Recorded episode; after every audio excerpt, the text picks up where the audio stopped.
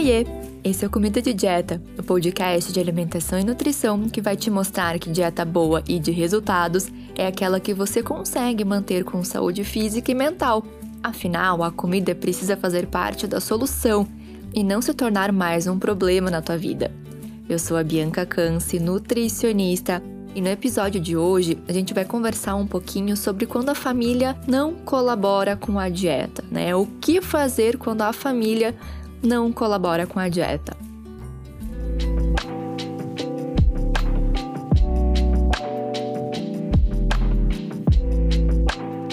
E uma das dificuldades que são bem frequentes logo em início de tratamento, até seja daquele paciente que vem para emagrecimento ou para mudar alguma condição de saúde, um exame que está alterado, é o seguinte: eles falam muito assim, Nutri. Eu tento, eu quero fazer tudo direitinho, tudo certinho, mas a minha família não tá colaborando. E aí imagina o seguinte cenário: tu tá lá com teu bom franguinho, batatinha doce, salada, e o povo da casa pede pizza ou faz churrasco e tu entra em profundo desespero, ou até muitas vezes em sensação de raiva pela tentação de estar ali ao lado o tempo todo.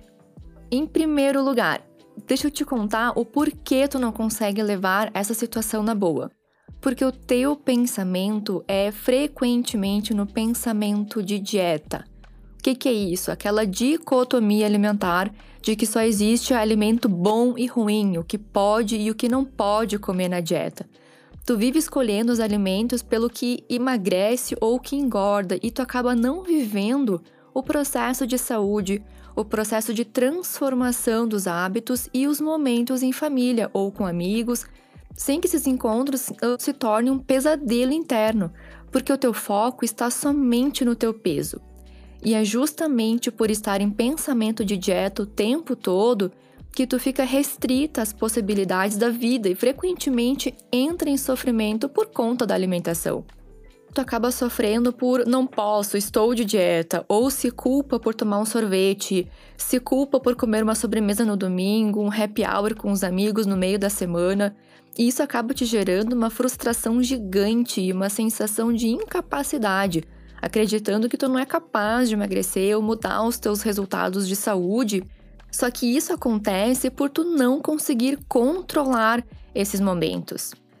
E eu quero que tu preste muita atenção no que eu vou te falar agora, porque é justamente essa tua ansiedade, pressa em querer resultado e emagrecer que te impede de chegar lá.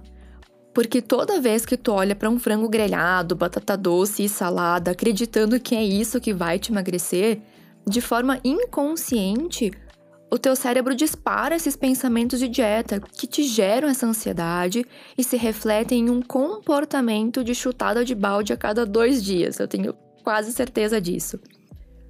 Comportamentos de não saber o que fazer quando os colegas de trabalho chamam um lanche de padaria no meio da tarde, quando o marido quer uma pizza na sexta-noite ou quando os filhos querem sobremesa no final de semana.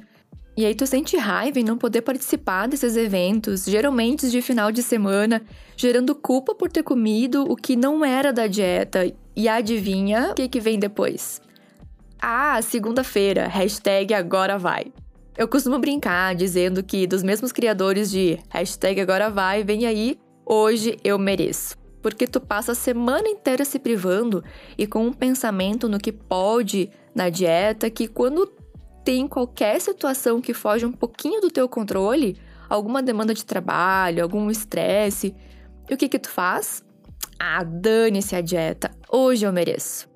Então, meus queridos, nem sempre é a família que não colabora, mas é a tua história de ciclos de dietas infinitas e principalmente quando tu acredita que suco verde, frango, batata doce e suplementos seca-barriga salvam a pátria e que uma taça de vinho, um chocolate destroem a dieta e que te fazem ser menos resiliente quando a família quer comer comida de gente. Entenda que três pedaços de pizza têm o mesmo sabor do que dez pedaços. Uma taça de vinho tem o mesmo sabor do que meia garrafa. Um bombom tem o mesmíssimo sabor do que uma caixa inteira. E que não vai ser uma ou duas refeições na semana que vai estragar a tua dieta. Assim como não vai ser uma ou duas frutinhas na semana que vai te deixar mais saudável. Um exercício que eu uso muito em consultório é estipular junto com o paciente quais e como serão as refeições livres durante a semana. Olha bem, refeição livre não é dia livre. Porque esses momentos ditos aí fora da dieta são essenciais para uma dieta saudável e equilibrada. Porque vamos combinar, né, gente? Ninguém é 100% certinho o tempo todo. Pensa que se tu faz de 4 a 5 refeições por dia, são pelo menos aí de 28 a 35 refeições por semana. Será mesmo que vai ser uma janta ou duas durante a semana que vai arruinar a dieta? Não vai, eu tenho certeza que não vai, eu te garanto que não vai. Agora, quando a alimentação da casa é desregrada o tempo todo e tu tem a vontade e o desejo genuíno, de verdade mesmo, em mudar, só tem um jeito.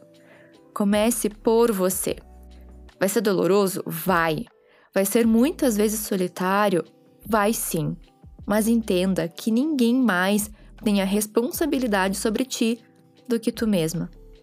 Seja tu mesma o exemplo da mudança que tu quer ver em casa.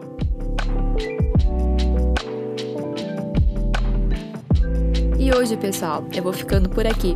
Aproveita, vai lá no meu Insta, o arroba nutri.biancacance e confere meu blog também, o www.biancacance.com.br. Beijo da Nutri e até a próxima.